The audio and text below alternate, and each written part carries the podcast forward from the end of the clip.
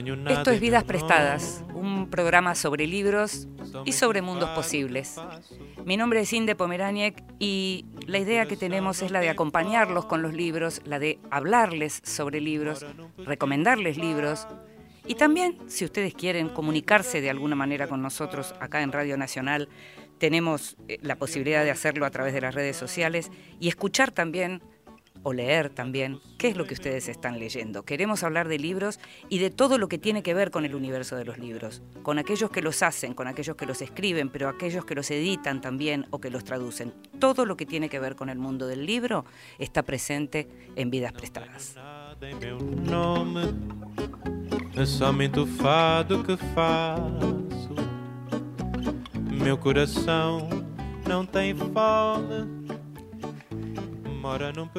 Te decía que nos gusta recomendarte libros y nos gusta preguntarle a los grandes lectores, preguntarles a ellos qué están leyendo, en esta sección que se llama Mesita de Luz.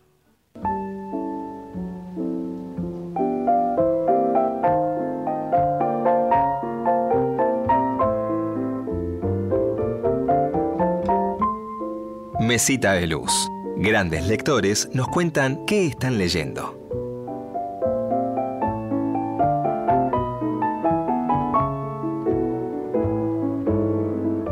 Hola a todos, mi nombre es Alejandro Tantañán y les voy a contar qué tengo en mi mesita de luz. Estoy releyendo la primera entrega llamada La muerte del padre de Karl Ove Knausgaard. Eh, digo, la primera entrega de su novela enorme, biográfica, autobiográfica llamada Mi lucha provocativamente llamada Mi lucha. Eh, este escritor noruego que nace en el 68 decide emprender un proyecto gigantesco eh, a la manera del, proyecto de Proust. Eh, y se va trabajando una prosa absolutamente magnética y que recomiendo fervientemente que puedan ir a comprar si las billeteras los dejan el primer tomo y seguramente irán por los otros cuatro y esperarán el sexto, que todavía no se editó en español, lo, lo publica Anagrama.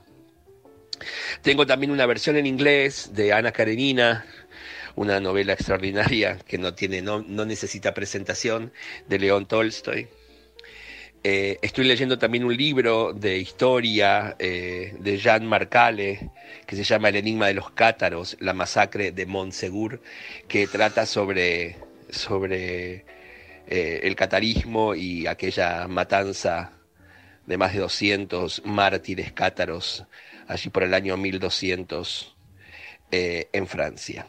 Y algunos libros sobre Cábala, estoy leyendo La Guía de Perplejos de Maimónides, y eh, un libro teórico muy extraordinario y muy arduo que se llama Cábala, Nuevas Perspectivas de Moshe Idel. Nada, un poco variado todo, eh, así que bueno, esta es mi mesa de luz. Muchas gracias por escucharme. El que hablaba era Alejandro Tantanian con su voz de actor, de director de director de teatro y también de director de nuestro Teatro Cervantes, posiblemente uno de los más grandes directores del Teatro Cervantes que se recuerde, con una gestión fabulosa en todos estos años y que acaba de comenzar o está comenzando por estos días la nueva programación.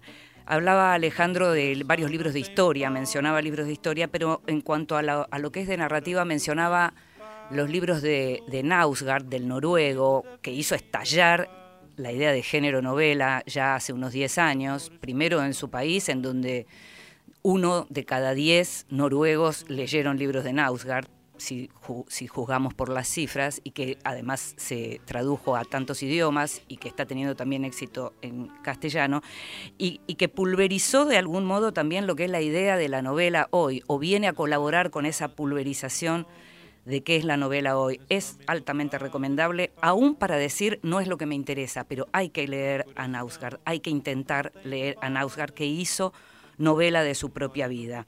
Y mencionaba, por supuesto, a Ana Karenina de Tolstoy, que siempre tiene que estar en todas las mesitas de luz. Vidas prestadas en la radio de todos.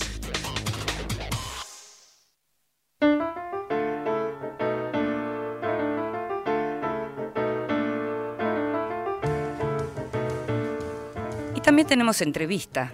en este Vidas Prestadas como solemos hacer. Ustedes tal vez ya nos vienen escuchando, nos vienen escuchando los miércoles a las 22 en Radio Nacional o nos vienen escuchando cuando pueden, que es lo que viene ocurriendo últimamente. Ya se puede escuchar y se puede ver lo que uno quiere cuando quiere, porque en este caso Vidas Prestadas también es un podcast y está no solo en el sitio de Radio Nacional, sino que lo podés tener en Spotify, lo podés tener en iTunes, lo podés tener en todas estas cosas cuyos nombres para mí son tan difíciles y seguramente mis hijos los dirían mucho más fácil. Pero si vos sos seguidor de podcast, esta nueva modalidad de radio on demand, podés escuchar Vidas Prestadas. Y te decía que tenemos entrevista, y tenemos una entrevista de lujo porque tenemos también una entrevista con una autora importada. Tenemos a Elvira Sastre con nosotros. Muchas gracias por estar con nosotros. Gracias a ti, un placer. Elvira Sastre, esta joven poeta y ahora también novelista, que acaba de ganar el premio Seix Barral con su novela Días sin ti, pero que es conocida y ya es conocida en la Argentina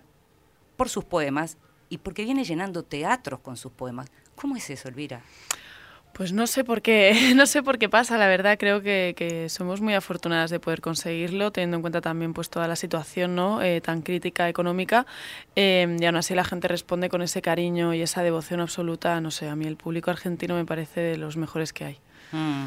Tenemos acá eh, justamente con nosotros no solo tu novela, la que acaba de ganar, sino La soledad de un cuerpo acostumbrado a la herida, que es el libro por el que se te conoció de alguna manera. Este libro publicado por en la colección Visor de Poesía de Continente en la Argentina y que son los versos por los que te siguen, versos que tienen que ver con cuestiones de amor, que tienen que ver con cuestiones de sentimiento, de soledad, de historia, de memoria, ¿Qué pasa con estos versos? ¿Cuándo surgen estos versos? ¿Cuándo se hace poeta Elvira Sastre? Bueno, ese al final eh, había publicado ya unos cuantos libros antes, que en España también fueron muy bien y creo que fueron los que consiguieron un poco que, diera ese salto a Latinoamérica y que desde aquí se interesaran y pudiera llegar. Eh, al final yo siempre escribo, ya sea en poesía como en narrativa, de las emociones y me gusta mucho explorar ese mundo, ver qué tiene que contarme, eh, no sé, ver, ver, ver qué hay ahí, ¿no? porque creo que son, son emociones que a veces no se exploran del todo, quizá por miedo o por rechazo y a mí, pues no sé, me, me gusta meterme de cabeza. Entonces creo que bueno, pues de ahí viene un poco todo este tema de la poesía. ¿Y cómo escribe poesía Elvira Sastre? ¿Cómo se dispone a escribir poesía? Porque de pronto uno en relación a lo que tiene que ver con los narradores o con los ensayistas puede imaginar una especie de rutina eh, en donde, bueno, hay que sentarse, está la inspiración, pero es el trabajo, el trabajo, el trabajo. ¿Cómo es la vida del poeta? Bueno, yo creo que es, distinta, ¿no? Por lo menos para mí, yo nunca me he sentado a escribir un poema, sino que es el poema el que ha venido y me ha dicho, bueno, siéntate y escríbeme que, estoy aquí, ¿no? Eh, yo creo que es un poco esa respuesta, incluso a veces casi física, es algo que sientes dentro, que tiene que salir y tienes que, vomitar de alguna manera y ahí es donde pues te puede pillar donde sea. En ese sentido la narrativa es totalmente distinta, como dices, sí que requiere esa constancia y esa tenacidad de y disciplina, ¿no? Sí, totalmente, totalmente. No sale tan fácil, entre comillas. ¿Vos sentís que la poesía te sale fácil?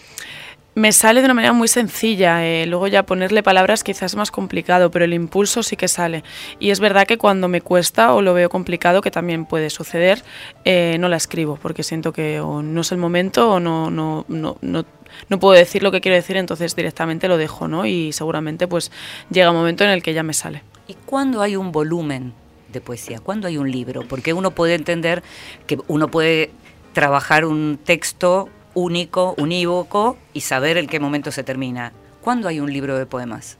Bueno, yo creo que al final eh, el, poeta lo sabe, ¿no? Eh, se busca siempre algo un poco conceptual. En el caso de La soledad de un cuerpo acostumbrado a la herida, yo creo que es el libro más conceptual que tengo porque los otros sí que mezclan más temática, pero ese libro está escrito en tres meses, eh, viene de una ruptura muy grande y es muy monotemático. Entonces ahí sí que yo sabía perfectamente cuándo empezaba y terminaba el libro.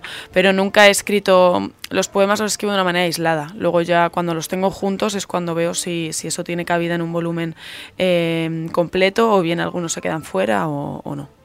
Hay como un estereotipo de la figura del poeta o de la poeta que eh, involucra un montón de sentimientos que son los, como los sentimientos más trágicos de la vida. ¿Se puede ser un poeta feliz? Sí, bueno, se dice, no, somos un poco dramáticos. Yo creo que, es, que es más que dramáticos o felices o tristes, eh, al final un poeta es una persona que debe ser muy emocional, porque estás poniendo palabras a, las emociones y a los sentimientos y hacer eso también requiere un, esfuerzo y un viaje interior que, bueno, que hay, que hacerlo, ¿no? Porque es complicado. Yo nunca he escrito un poema y me ha resultado fácil en el sentido de que no me ha costado em, pues, o, pasarlo mal incluso. Hay veces que me han pasado cosas en la vida que, que he retrasado el momento de sentarme a escribir sobre ello porque sabía que me iba a doler mucho no estaba preparada. ¿no? Entonces, en ese sentido, sí que debe ser alguien pues, con esa capacidad emocional de, ponerle palabras y, y siendo consciente de que ahí hay un viaje que puede costar. Cuando el poema llega a vos, llega con una lapicera en la mano, llega con la computadora, llega en medio de la noche, ¿cómo lo volcas? Bueno, siempre intento tirar del, del, ordenador o del teléfono porque además yo tengo en la mano, en la muñeca un problema que cuando escribo a mano se me pone, se me hincha un montón y me duele, me duele mucho. Entonces no puedo escribir a mano porque no, no me sale, me ¿Es duele. un problema, problema, de salud? Sí, sí, un problema físico de hace tiempo ya. Entonces en las firmas lo paso un poco regular por eso y lo tengo que controlar. Pero a la hora de escribir no me, me ha servido siempre el, el, ordenador, ya le tengo cogido el, el pulso al teclado y, y si no puedo tener el ordenador, en el móvil sí que puedo hacer alguna anotación, pero necesito el teclado. ¿Y te pasa que ese poema llega en medio de la noche? ¿Te pasa de despertarte con un poema? Sí, me ha pasado alguna vez y me da mucha rabia porque a veces en el duerme vela digo, he soñado con una frase que es la mejor que he escrito en mi vida y luego se me olvida y en ese segundo he llegado a soñar hasta que, escribía canciones y demás y digo, es esta y luego pues se te olvida. Eso sí que me ha pasado y también me ha pasado pues de repente, recuerdo una vez en la sala del médico, eh, de esto que siempre tienes que esperar mucho para que te atiendan, pues justo en ese momento me llamaron enseguida. Me dio mucha rabia porque estaba escribiendo eso y nada, salí de la sala de espera, tenía un montón de cosas que hacer esa mañana, pero las pospuse todas porque me senté en una plaza y me puse a, escribirlo porque además es como algo un poco veloz. ¿Y cuándo fue la primera vez que aparecieron esas musas? ¿Cuántos años tenías? Era pequeña, eh. yo creo que viene un poco también derivado de, de la lectura, que era una niña eh, que leía mucho y eso al final te crea un mundo interior que en algún momento explota y sale eh, y eso se juntó con, con, la adolescencia y los amores imposibles, pues te puedes imaginar que no, no puedes confesarlos y ahí encontré yo en la poesía un canal de, de desahogo eh, que fue maravilloso. Mm, ¿Y cómo se siente un un poeta, una poeta en este caso, cuando está hablando de sus propios sentimientos, pero la idea es llegar a toda clase de lectores, de todo género, con todo tipo de elección sexual. Sí. ¿Qué, qué pensás de que tenemos de común entre todos? Sí, bueno, yo al final es que nunca he escrito un poema pensando en el lector. Eh, la narrativa es distinta, sí me he dado cuenta que creo que la, la, novela sí que se escribe para contar algo a alguien, pero para mí la poesía me cuento cosas a mí misma. Eh, lo que pasa es que, pues por lo que sea eso, queda publicado, eh, se hace público y la gente lo lleva a su terreno. ¿no? Al final el lector de poesía es alguien muy agradecido porque le está poniendo palabras a cosas que le pasan y que no sabe explicarlas. A mí me pasa cuando la leo. Entonces en ese sentido creo que hacerlo de esa manera, que al final es una manera muy pura y muy de verdad, pues hace que, que sea más fácil conectar con la gente que a lo mejor está pasando lo mismo que tú sin que tú tengas ni idea porque al final las emociones son universales y las compartimos todos y por ahí te ves identificado.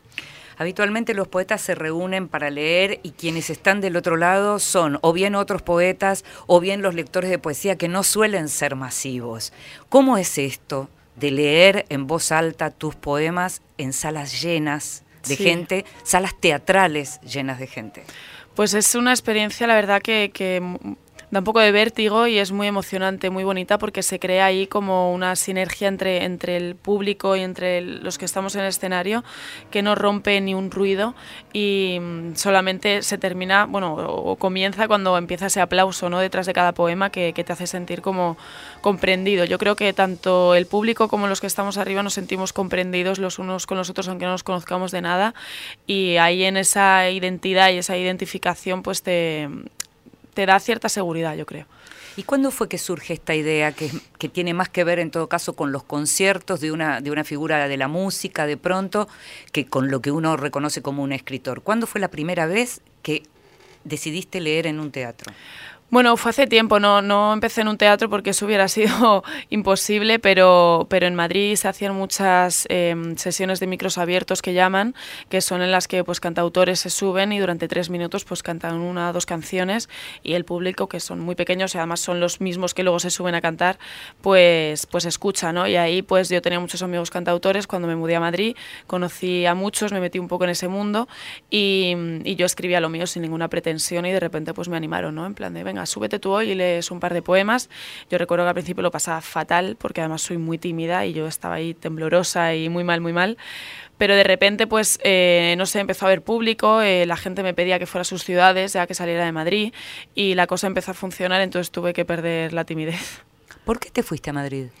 Pues venía de Segovia y estudiaba en Madrid, e iba y venía los dos primeros años, está cerquita, una hora en autobús, pero, pero al final, bueno, pues venía de una ciudad pequeña, yo tenía 19 años y claro, pues en la capital estaba todo lo que yo quería, ¿no? Quería ya salir de esa ciudad tan pequeña y que me agobiaba ya tanto con esa edad y quería descubrir mundo y de repente pues en, en Madrid estaba esta movida cultural tan viva y que estaba ocurriendo en ese momento y quería ser partícipe y bueno, pues convencí a mis padres de que me dejaran mudarme y ahí empezó todo. Cuando estudiabas, mientras estudiabas y mientras producís, trabajás con las palabras de, de diferentes maneras. Trabajás no solo diferentes géneros, sino que también estás con las traducciones Sí. y demás. ¿Qué te pasa concretamente con las palabras? ¿Qué sentís que te pasa con las palabras? Bueno, es algo al- a lo que le tengo muchísimo respeto y merece toda mi, mi atención y además eh, pues uno se puede pensar que es todo igual, pero al final eh, hay miles de maneras de atacar una palabra y de trabajar sobre ella y eso pues por la traducción es un ejemplo, eh, los trabajos académicos es otra, la poesía es otra, la narrativa es otra y al final me hace sentirme conectada con eso que de pequeña me dio tanto, ¿no? Entonces no me cabía duda cuando tuve que elegir una carrera que quería hacer algo que estuviera relacionado con las letras. Elvira, vamos a ir ahora a una pausa, pero no, no puedo dejar de pedirte que ya que estás aquí, leas un poema para Claro, nosotros. N- estupendo. No sé si querés el- leer el, El que tú me primero. digas. Bueno, ¿Vale? este primero Quería que supieras que mi daño es algo que solo elijo yo, que me dejo mecer por tus empujones como si fueran viento que me coloca lejos de ti, porque todas mis puertas están abiertas y yo soy libre, que el odio es el disfraz de una piel, el reverso de un cuerpo, y desde otro lugar tu cara se intuye del revés, perdida, y no hay nada peor que sentirse olvidado dentro de uno mismo que tus intentos de quebrarme el paso solo consiguieron hacerme pisar más fuerte, y cuanto más lejos te colocas, más cerca estoy de mí misma. Que quisiste taparme los ojos y hundirme, pero mi mirada está más cerca del mar que de tu suelo, y te lo repito, soy libre. Que solo aquel que entiende mi silencio merece mi palabra, y tú hace tiempo que dejaste de comprender que la diferencia entre un hogar y un sitio al que volver solo es una puerta abierta, tu puerta cerrada es la entrada a mi casa. Que quisiste quitarme todo y te quedaste sin mí. Que mi risa fue tu risa y nuestras lágrimas fueron una, pero dejaron de hablar el mismo idioma cuando tus carcajadas fueron balas contra mi pena, cuando tu tristeza arremetió ahogada contra mi alegría. Que siempre colocaré la verdad frente a mis huellas, que no daré respuestas a quien no acepta mis preguntas, que no iré a aquel lugar en el que no me reconozca, que no daré la mano al que me señala con el dedo, que nunca me perdiste, dejaste que me marchara, que es la peor forma que existe de abandono para el que se queda, y este será tu mayor castigo. Pero no, no diré nada que enturbie mi paz, que moleste la duna calmada que descansa en mi conciencia. Mejor me voy, sin decir nada que no sea un espacio hueco, lo que te mereces, nada, porque irse en silencio hace más ruido que cualquiera de tus quejas, y yo ya he pasado de canción. Muchas gracias. Elvira Sastre era quien estaba leyendo acá en Vidas Prestadas.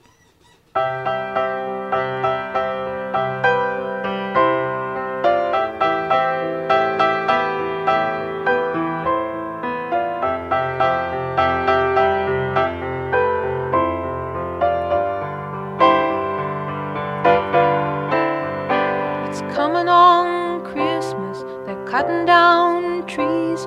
They're putting up reindeer and singing songs of joy and peace. Oh, I wish I had a river I could skate away on. But it don't snow here. It stays pretty green. I'm gonna make a lot of money, then I'm gonna quit this crazy scene. I wish I had a river I could skate away on. I wish I had a river so long I would teach my feet to fly.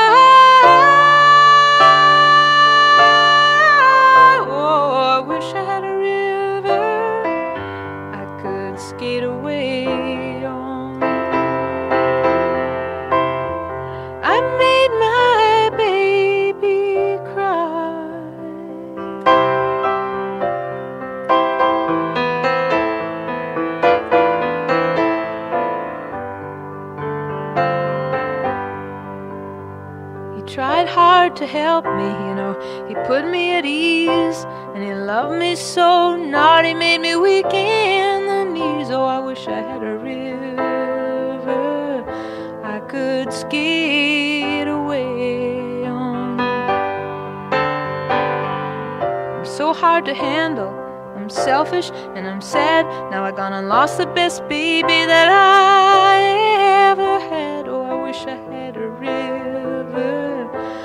could skate away on. I wish I had a river so long I would teach my feet to fly.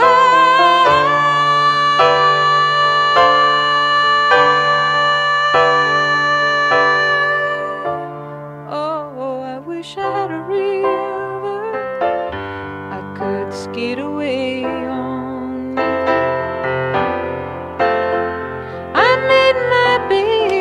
Esto es Vidas Prestadas y nos gusta hablar de libros y nos gusta escuchar música y nos gusta elegir música. Y esto que estamos escuchando es River por Johnny Mitchell.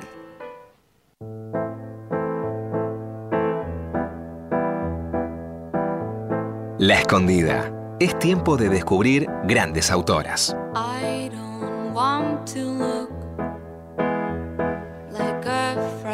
Cuando decimos es tiempo de descubrir grandes autoras, es porque en esta sección nos ocupamos de algunas que no conocimos o de algunas que fueron muy conocidas y que terminaron oscurecidas por la historia es un momento especial para las mujeres, es un momento especial para las artistas mujeres este que estamos viviendo. Y es bueno en todos nuestros espacios tratar de recordar a aquellas que fueron pioneras en lo suyo y que por distintos motivos, porque no era todavía el tiempo de las mujeres, no tenían el reconocimiento que debían tener, incluso si lo tenían en términos de ventas, como es el caso de nuestra escondida de hoy, que se llamaba Cassandra Ríos. Cassandra Ríos nació en 1932 en San Pablo. Muy temprano, a los 16 años, en 1948, se animó a escribir una novela que se llamaba Volupia do Pecado, en portugués, y que era una novela muy escandalosa para la época. Siguió siendo Cassandra Ríos muy escandalosa para la época. Cassandra se llamaba Odeta en realidad, y su familia la acompañaba, no la acompañaba su país, Brasil, no la acompañó la dictadura en Brasil, de la cual por estos días se están cumpliendo 55 años. Y Cassandra digamos, cumplió varios récords, tuvo varios récords. No solo fue la escritora que más ejemplares vendió en su país, llegó a vender 300.000 ejemplares al año, no solo publicó 40 libros, sino que de esos 40 libros, 36 fueron censurados por la dictadura en Brasil. Eran libros eróticos, llegaron a ser libros pornográficos, ya por decisión propia de ella. Cassandra ya hubo un momento en donde decidió ella misma encarar esta pelea con la represión y con la censura y empezó a escribir provocativamente. Sus libros eran libros populares, no eran libros valorados por la crítica. Habría que decir que su lugar en la historia es el que terminó o el que determinó que finalmente haya académicos y estudiosos que la reivindican.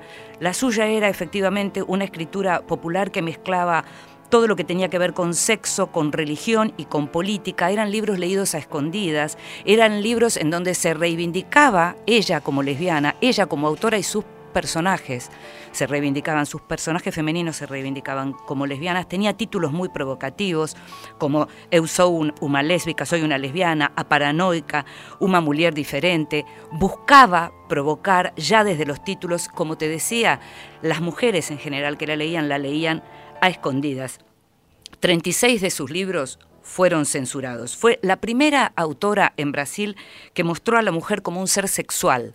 Eso le costó esta provocación. La llamaban demonio de las letras, la llamaban papisa del homosexualismo, una dama de capa y espada. Ella provocaba, se vestía con smoking e iba a reuniones en donde había políticos y se veía así vestida.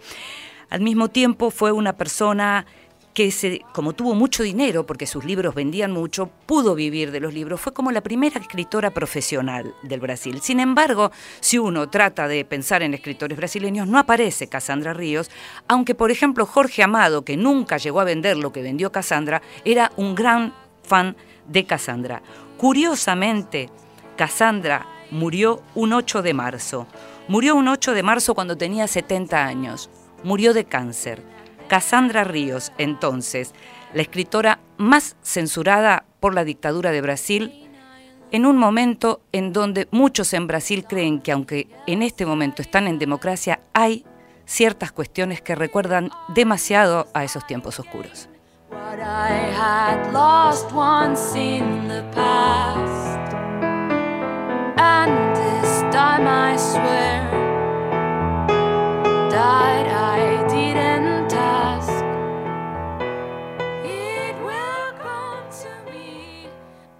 Cuando no hay wifi, ni WhatsApp, ni mensajes de texto, estamos. Julio Delfín o Victorio Rivera de Cajón de Molulco. Se le informa que en la radio La Arriera de acá de Chosmalal está la encomienda. Julio Rivera firma. Para Cañadón Grande, a Gregoria González, por favor, si puede, esperen en Hualjaina. Hoy, no olvide llevar la libreta de David. Firma su hija Elena. Nacional. Unimos distancias. 49 emisoras en todo el país. Los músicos de Nacional Rock le ponen música a la medianoche. De lunes a viernes, a las 0 horas, música por músicos. Soy Bobby Flores.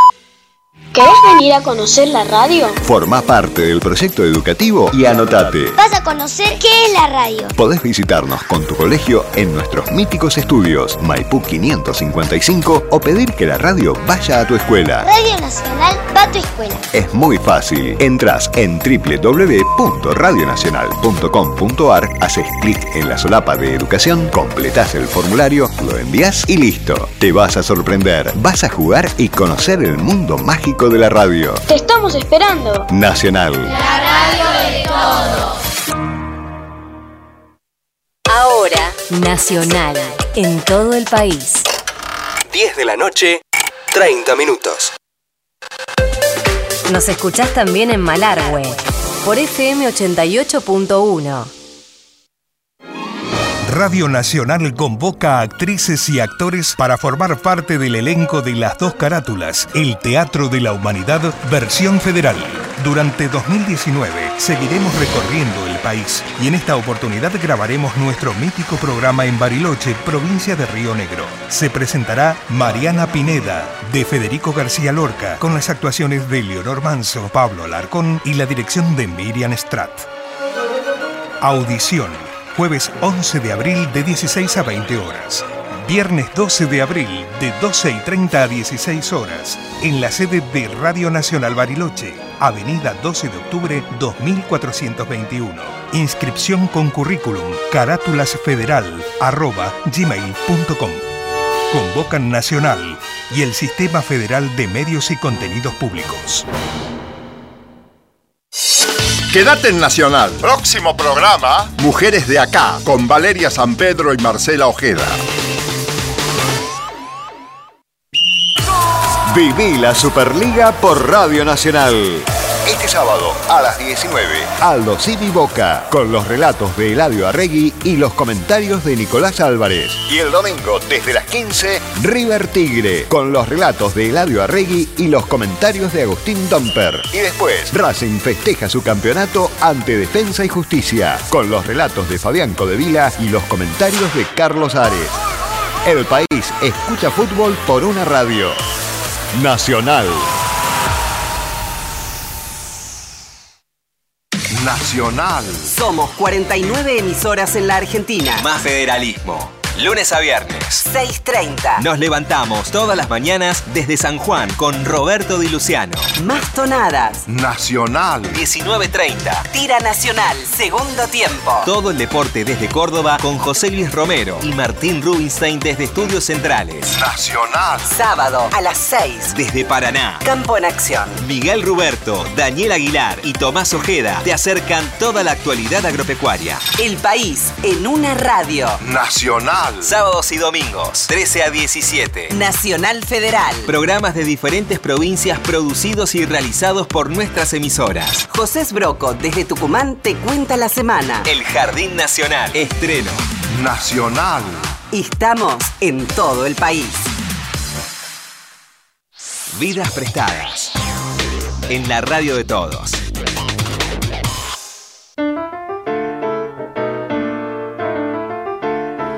Seguimos con Elvira Sastre en nuestra entrevista de hoy en Vidas Prestadas y justamente recién Elvira me preguntaba algo que es muy importante que tiene que ver con lo que hablábamos hace un ratito de Cassandra Ríos y, es que sus libros cuesta conseguirlos. ¿Y por qué? Porque esos libros cuando fueron censurados fueron además destruidos, fueron quemados en su mayoría. Entonces de pronto aparecen algunos libros de Cassandra Ríos que se pueden conseguir en las redes, se pueden conseguir en, en internet, se pueden conseguir en alguna librería en Brasil, deben existir, pero para nada esas decenas de libros, hay títulos que directamente se perdieron. Así que gracias por preguntarme, Nada. Elvira. Y Ojalá ahora te pregunto. consigamos que, que salgan por ahí, ¿no? Y ahora te pregunto yo a vos por tu novela, porque es una novela que acaba de ser premiada, que se llama Días sin ti. Acaba de ganar el premio de novela Seix Barral, un premio muy prestigioso en España y en el mundo en lengua española. Y es una novela que narra un vínculo especial entre una abuela y un nieto. Me gustaría Sí. que nos cuentes un poco. Bueno, eh, surgió un poco de manera natural, eh, no era muy buscado, sí que es verdad que tenía claro desde el principio que iba a haber ahí una historia paralela, porque me parecía más interesante a la hora de, de explorar, ¿no? Al final son dos historias que se, se cruzan sin tocarse y, y, bueno, siempre me ha apasionado esa relación de, de- de los abuelos con los nietos, ¿no? ¿Qué es lo que te emociona o te impresiona o te interesa de esa relación? ¿Lo que tiene que ver con el legado, lo que tiene que ver con la memoria? Más básicamente lo de lo del amor eh, por interpósita persona, ¿qué Sí, es? Bueno, es un poco todo, ¿no? Y al final es que a mí la gente mayor es algo que, que me, me puede, ¿no? Eh, y me da mucha pena ver cómo se les trata en ocasiones, eh, tanto por parte de, de la, de la propia gente como parte de las instituciones. Hay muy poco respeto, por lo menos en España. Entonces eso me, me apena mucho, pero yo tengo mucha relación con mis abuelos y con mi abuela desde bien pequeña, les he ido manteniendo, aunque no vivamos en la misma ciudad, y para mí, para mi familia son pilares fundamentales. Entonces es algo que, que no sé, pues esa, esa memoria, ese respeto, y que a veces también se nos olvida que, bueno, son nuestras abuelas en este caso, pero también son mujeres, ¿no? Y han sido jóvenes y han tenido su experiencia y no han sido toda la vida una abuela. Entonces a veces solamente las vemos como abuelas y no como mujeres. Uno de los temas que atraviesa la novela tiene que ver también con la memoria de la guerra civil, con la, posguerra. Vos ya naciste en una generación en, democracia en, España y durante mucho tiempo el tema de la guerra civil y todavía para los que tenemos cierta edad es un tema que identifica absolutamente a tu país. ¿Cómo vive tu generación lo que quedó de aquello cuando todavía hay discusiones en relación sí. a, por ejemplo, sacar los muertos de donde están enterrados, donde todavía no, no se puede terminar de saber dónde están los restos de Federico García Lorca y sí. demás. Bueno, eh, para mí en particular es una vergüenza absoluta cómo se trata este tema. Eh, luego está hay un montón de discusiones por sacar a, a Franco, en este caso, dónde está. Y mientras hay un montón de familias que no saben ni siquiera dónde están los restos, ¿no? Uh -huh. y, y, y, ya sea de, de, gente anónima como de gente como Lorca, que eso también pues es una cosa muy vergonzosa y que el país parece que le da igual a las instituciones en este caso. Entonces para mí es, es algo que hay que luchar por ello, que no podemos dejar que se olvide porque al final es una historia, o sea, es, está vivo, o sea, es algo que, que a la gente de mi generación les ha pasado a, a nuestros abuelos y siguen vivos. Entonces no podemos dejar que eso se pierda porque hay mucha gente anciana que todavía tiene miedo y que está en silencio y no contando cosas porque tienen ese miedo metido dentro. Me parece algo tan triste que esto, que esto pase y que no sientan esa seguridad por parte de, de su país y esa tranquilidad también de, de, esas familias que tienen desaparecidos, que no, no me cabe en la cabeza que siga siendo así. ¿Y qué pasa con la otra parte de la sociedad, aquella que sí apoyó al franquismo y que en todo caso también tiene hijos y tiene nietos que no necesariamente piensan así. ¿Qué Claro. pasa en tu generación? Hay también lo que nosotros llamamos una grieta en la en la Argentina llamamos hablamos de grieta.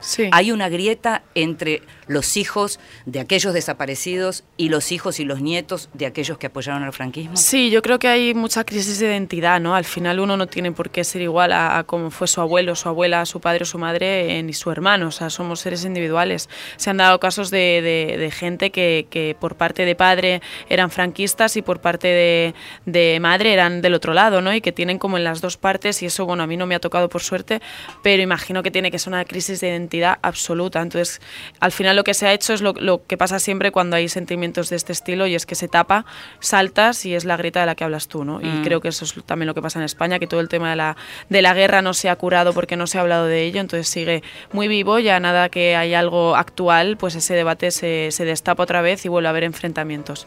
En vez de haber aprendido de ello, pues parece que vamos otra vez a lo mismo. Volvemos a la cuestión de los géneros y hablábamos de cómo los poemas te toman y cómo para escribir se necesita una disposición, una disciplina. Contanos un poco cómo fue la cocina de Días sin ti hasta que llegó al premio, es decir, cómo se te ocurre escribir una novela y cómo fue escribir esa novela. Sí, bueno, fue un proceso bastante largo, pues estuve casi eh, con parones y demás unos 3-4 años, em, que es lo que me enseñó yo creo a ser consciente y a dejar terminar ese trabajo, porque si no creo que me estaría persiguiendo todavía. Y bueno, surgió un poco como un desafío que me puse a mí misma, porque me veía ya, entre comillas, segura con la poesía y cómoda, y eso no, no me gustó porque no, no me quiero ver em, en, en- la literatura como que ya sé todo. No quiero eso, necesito saber que, que tengo un estímulo y que tengo cosas que aprender y, cosas que no, se me, que no he hecho nunca y que puedo llegar a, a hacer. Y en este caso, pues la novela fue un poco esa puerta, ¿no? A algo nuevo, a algo que, que venía sin tener ningún tipo de idea y que, bueno, pues al final salió bien. ¿Y a quiénes lees como novelistas? Pues eh, he leído de todo, la verdad. Ahora estoy muy enganchada a la novela, a la narrativa francesa eh, contemporánea. Me gusta mucho, soy muy, muy, muy fan de Fuenquinos. Ahora estoy con su último libro, de hecho. Pero me gusta también mucho la, la literatura española, eh, así como de tono costumbrista, como la que hace, la que escribe Pisón, por ejemplo. También me gusta mucho. En tu libro de poemas, en un momento hay un poema dedicado a Rosa Montero y a Marie Curie. Sí. Contame por qué. Bueno, eh, Rosa la admiro muchísimo como escritora y además a raíz de, ese poema que se lo pasé, pues eh, hemos tenido ya una relación más cercana y aprendo muchísimo de ella porque es una mujer eh, de otro mundo, de otra época y es, maravillosa y es muy generosa también.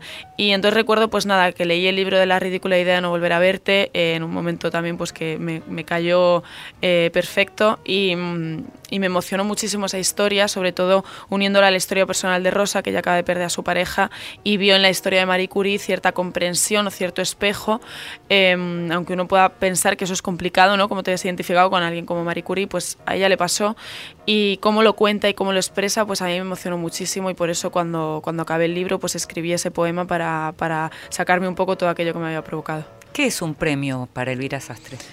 Bueno, es yo creo que un reconocimiento, ¿no? Es algo ajeno a la escritura, no tiene nada que ver. Eh, yo escribiré y seguiré escribiendo, reciba premios o no, para mí no, no, no tiene importancia a la hora de crear, pero sí que es verdad que te da esa seguridad y ese respaldo y ese quizá prestigio em, que, es complicado conseguir eh, en el mundo de la escritura, sobre todo pues, siendo joven y demás, y, eh, y siendo mujer, pues no te cuento. Entonces contar también con ese respaldo em, es muy importante también para la seguridad como escritora. Siendo mujer, no te cuento. ¿Por qué? Sí, bueno, porque está claro, ¿no? Es verdad que lo bueno de- del premio es que es anónimo, entonces no, no se sabe y además yo juego ahí con la ambivalencia de los géneros en los protagonistas, pero es verdad que, bueno, que luego se ve, ¿no? No te tratan igual, eh, no te hablan de la misma manera, no te dan las mismas oportunidades y yo muchas veces me veo muy ajena a los sitios a los que me invitan em, porque son todos hombres mayores de, de traje, de chaqueta y tú estás ahí como y además te tratan incluso con condescendencia, ¿no? Y también siempre he tenido la sensación, sobre todo ahora con el, con el premio, que tienes que justificar todo el rato que mereces estar donde estás y dar motivos de que estás ahí por algo. Y eso a los hombres no les pasa. ¿Y qué, cómo respondes cuando sentís esa, esa presión? Bueno, pues eh, con rabia, no, no me gusta y siempre he dicho cuando me han preguntado las entrevistas que no me gusta que me destaquen por ser mujer. Entiendo lo de la juventud porque es algo a destacar, pero lo de al final es, o sea, el libro es un libro, aquí no sabe quién lo ha escrito si yo tapo el nombre, em, son palabras, ¿no? Entonces eso no tiene, no tiene cabida. Entonces cada vez que me dan la oportunidad, como hice en el Congreso de la Lengua en Córdoba, eh, leí un poema de corte feminista em, porque de repente me vi pues en la mesa con muchos hombres, en el público muchos hombres y todo en general muchos hombres entonces dije, pues voy a aprovechar este momento y voy a leer este poema. Hace un par de semanas publicamos en Infobae dos notas escritas por María Angulo Gea en España a, propósito de esta generación, en realidad varias generaciones de mujeres, algunas que se empiezan a reconocer más ahora a partir de las más jóvenes justamente, pero como si hubiera también un momento de explosión de esa literatura, no de mujeres, sino escrita por mujeres. Sí, claro. Sí, bueno, hay esa diferencia, ¿no? Que todavía te siguen hablando de la literatura para mujeres, que no hay cosa que me, me dé más rabia, pero es verdad que, que bueno, debido al momento que vivimos ahora que se ha combinado con el momento de la literatura también que ha explotado un poco en los jóvenes, pues ha recuperado eh, ciertos nombres, ¿no? Eh, por lo menos en España la generación de la sin sombrero que llaman, o el, papel que se le ha vuelto a dar a Gloria Fuertes, por ejemplo, que es maravilloso porque antes estaba como relegada a la poeta de la tele y mm, la poeta de los niños, porque de hecho yo la leía de niña, pero no sabía que había una poesía adulta, ¿no? Y de repente pues han hecho ediciones, eh, se le ha puesto en, el lugar que, que merecía y por ahí se le está dando ese respeto a esas escritoras. ¿Qué sentís o por dónde sentís que pasa hoy la, legitimación? ¿Cuáles son hoy los circuitos que legitiman a un escritor? Mencionabas que un premio es un reconocimiento, pero que uno escribe más allá de los premios. ¿Y qué significa, cuándo uno se siente un escritor hoy? Por ejemplo, en España. Sí, yo creo que, al final la relación directa es del autor con los lectores, eh, porque hay veces que también parece que si tienes muchos lectores, que es algo que también me llama mucho siempre la atención, parece que tu literatura es peor, que es algo que si te paras a pensar no tiene mucho sentido, ¿no? Si hay gente que te lee, será que algo tienes que tener.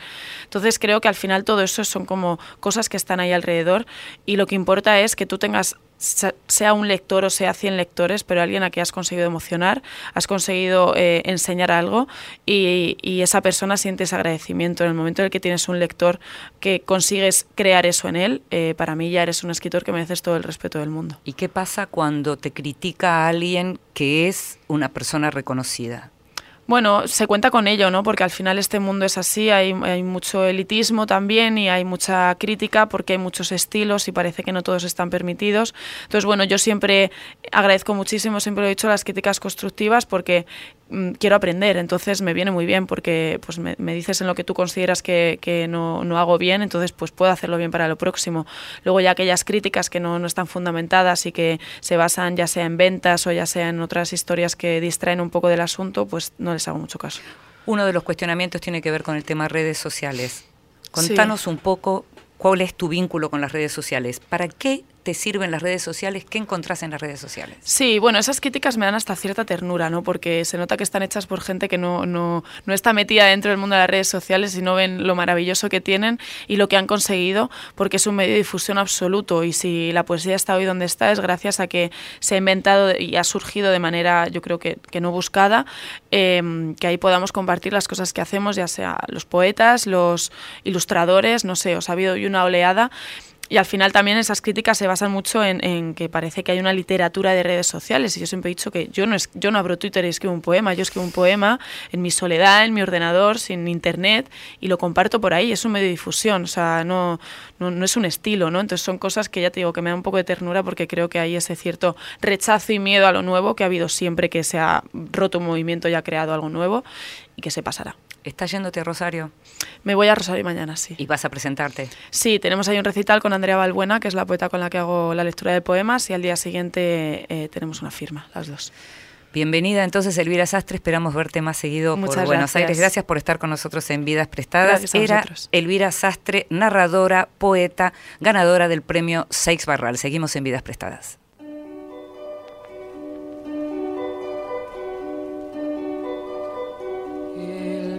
Río que va cruzando el amanecer con un gran camalotal lleva la balsa en su loco vaivén rumbo a la cosecha cosechero yo seré y entre copos blancos mi esperanza cantaré. Con manos curtidas dejaré en el algodón mi corazón. La tierra del Chaco quebrachera y montarás, prenderán mi sangre con un ronco zapucay. Y será en el surco mi sombrero bajo el sol faro de luz. Algodón que se va, que se va, que se va, plata blanda mojada de luna y sudor, un ranchito borracho de sueños y amor, quiero yo. Algodón que se va, que se va, que se va, plata blanda mojada de luna y sudor, un ranchito borracho de sueños y amor, quiero yo.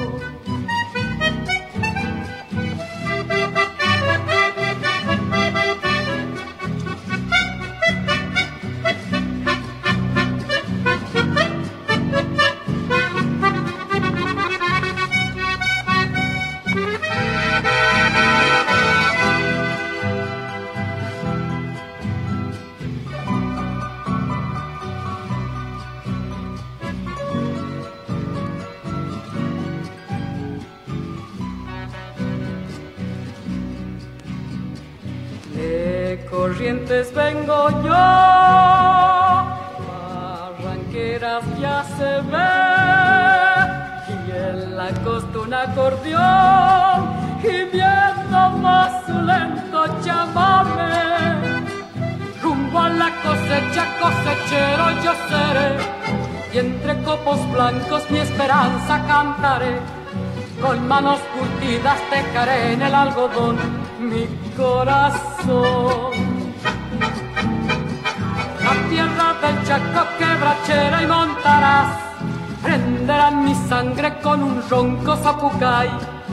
Y será en el surco mi sombrero bajo el sol faro de luz. Algodón que se va,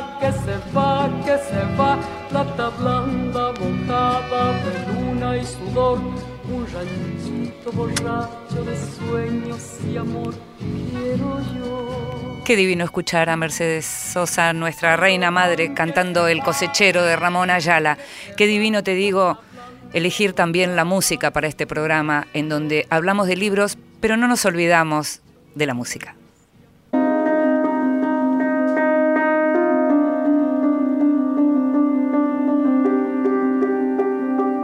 En voz alta, cuentos breves para compartir.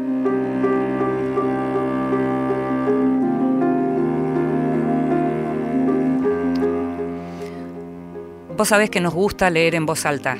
Recién la escuchábamos a Elvira Sastre leyendo uno de sus poemas, pero algo que nos gusta muchísimo es pedirle a algunos amigos lectores y autores que lean a otros escritores. En este caso vamos a escucharlo a Cristian Alarcón. Asuntos delicados de la selva, por Alberto Barrera Tisca. Un leopardo homosexual puede sufrir mucho. Si decide pintarse los colmillos con las hojas de un rábano, los cachorros lo miran sospechosamente. Si prueba estirarse como una garza, los mayores se burlan con descaro. Si observa durante horas el cuerpo de un amigo, sus músculos tensos, su cabello, su sexo como aceitunas jóvenes, toda la manada lo desprecia. Un leopardo homosexual, en general, se mortifica. Está siempre al acecho. En particular, encuentra amantes debajo de los ríos, abrazos rápidos detrás de las sombras de la madrugada. De tanto andar en estas guerras, algunos leopardos homosexuales terminan por creer que ellos son los únicos que sufren.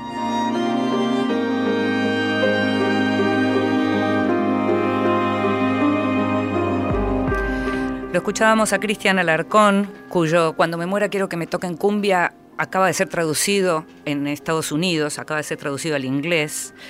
Si me querés, quereme tranza, era el otro gran libro de Cristian, gran periodista, director de la revista Anfibia, y leía este texto Asuntos Delicados de la Selva de Alberto Barrera Tisca, un escritor venezolano de quien ya estuvimos hablando en Vidas Prestadas.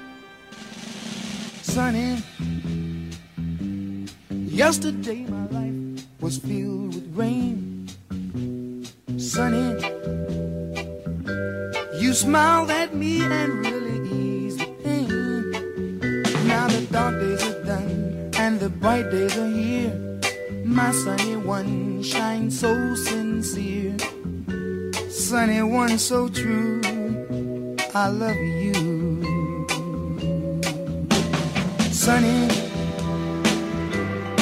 thank you for the sunshine bouquet. Sunny, thank you for the love you brought my way. You gave to me your all in all, and now I feel ten feet tall. Sunny, one so true. I love you. Sunny, thank you for the truth you let me see. Sunny, thank you for the facts from A to Z. My life was torn like windblown sand. Then a rock was formed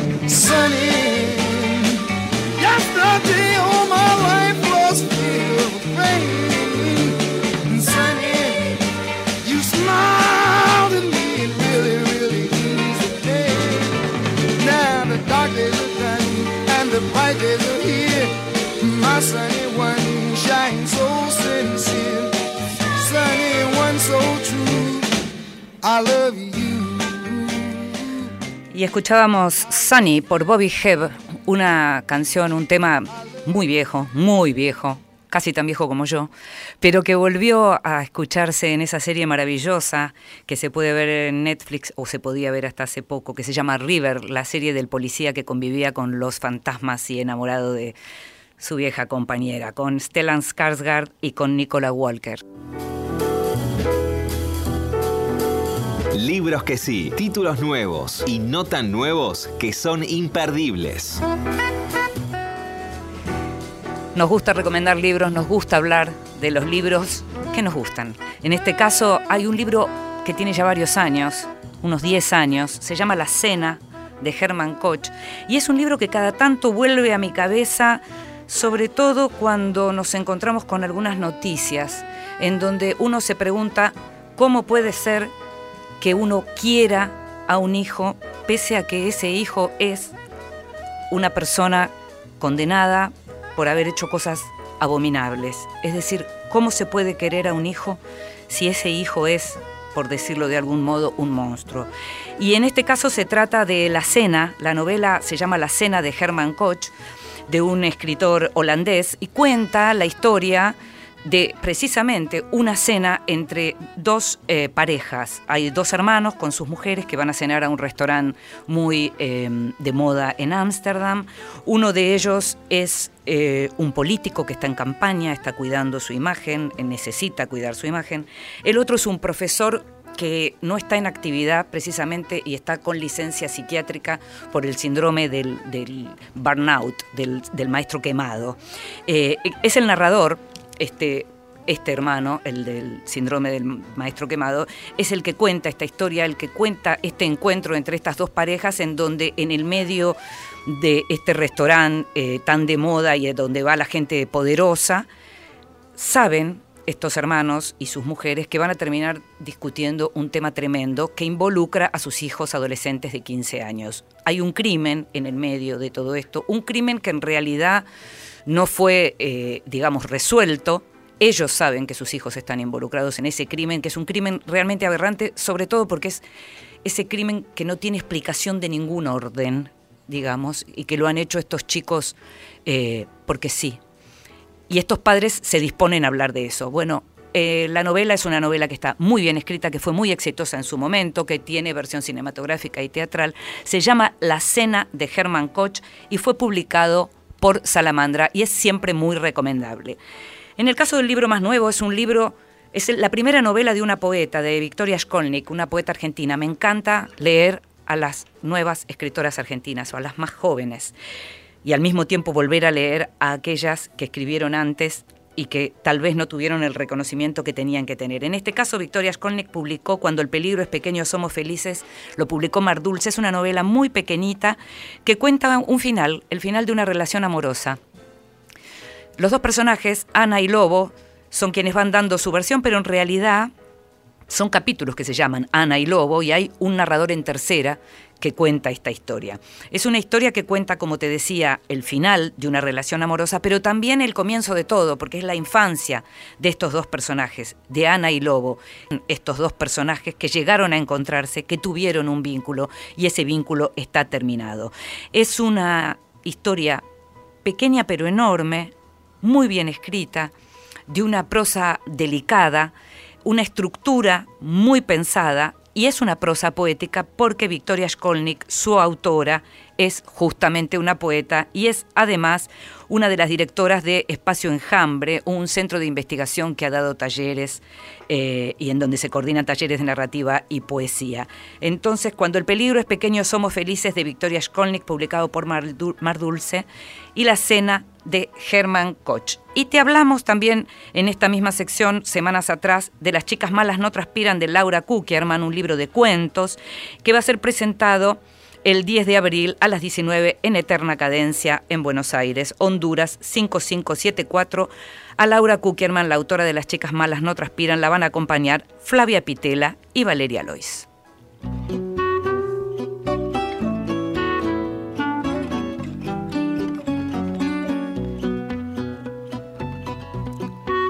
Y llegamos al final con esta música Fortuna del portugués Antonio Zambullo, esta música que nos acompaña al comienzo y al final de este programa que tanto nos gusta hacer. Mi nombre es Inde Pomeraniec. En la operación técnica nos muy bien acompañó Diego Rosato. En la producción, Gustavo Kogan. Nos escuchamos todos los miércoles a las 22 en Radio Nacional. Vivo da vida que pasa. de amores que vão e vêm. Nada possui meu nome e nem vejo ninguém.